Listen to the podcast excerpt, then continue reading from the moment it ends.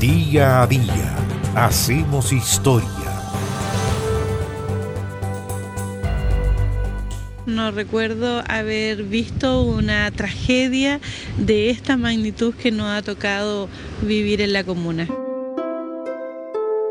La madrugada del sábado 9 de febrero del año 2013, en un accidente carretero en las cercanías de Tomé, murieron 16 hinchas del club O'Higgins de Rancagua. Los más chicos de la barra, están hablando de eh, chicos de 13 años, 17, eso, ese era como el, fuerte de, la gente que venía. El equipo rancagüino había jugado la tarde del día anterior con Guachipato, ganando por 2 a 0 en el estadio CAP de Talcahuano.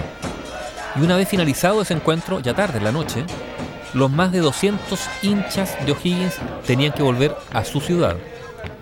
Sin embargo, algunos de los integrantes de la barra del club, denominada Trinchera Celeste, decidieron no regresar de inmediato a Rancagua y optaron por pasar el día sábado en Tomé, participando además del festival en Dichato, o sea, decidieron aprovechar el fin de semana para quedarse en la zona y de paso celebrar el triunfo de su equipo. Ellos deciden al salir del estadio eh, realizar un asado y por eso se genera que algunos jóvenes que van en este bus se cambian a otros buses para volver de inmediato a Rancagua y otros jóvenes que en otros buses se incorporan a él.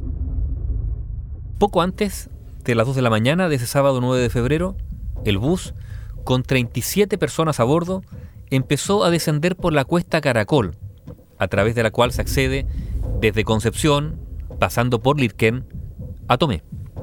Es un camino plagado de curvas, pero además de gran pendiente. Un camino en el que se han registrado muchos accidentes. Al enfrentar una de esas curvas, el vehículo simplemente desbarrancó, cayendo sobre las instalaciones de la fábrica Bellavista Oveja Tomé. 14 personas murieron en el lugar mismo del desbarrancamiento. Las otras 23, heridas, fueron trasladadas al hospital de Tomé y allí murieron dos más. Los jugadores de O'Higgins se encontraban en un hotel en Concepción cuando se enteraron de la tragedia. Desde ahí no hemos podido dormir, dijo Braulio Leal a Radio Bio, Bio. La alcaldesa de Tomé, Ivonne Rivas, explicó que para bajar esa cuesta hay que enganchar la máquina. Ese señor era la primera vez que venía acá. No tengo la información si venía o no a velocidad. Las primeras informaciones decían que el autobús había sufrido un calentamiento en las balatas de los frenos, los que, al fallar, habrían provocado la tragedia. Pero finalmente, la CIA de Carabineros, en un informe, señaló como causa basal del accidente que el conductor del bus conducía a una velocidad no razonable ni prudente con respecto a la configuración de la topografía.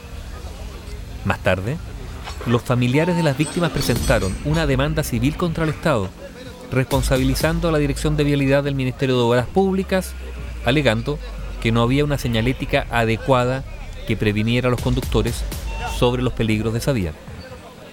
Familiares de las víctimas y también dirigentes del club O'Higgins viajaron al día siguiente del accidente desde Rancagua y el entonces entrenador de O'Higgins, Eduardo Berizo, en representación del plantel, dio las condolencias a las familias afectadas.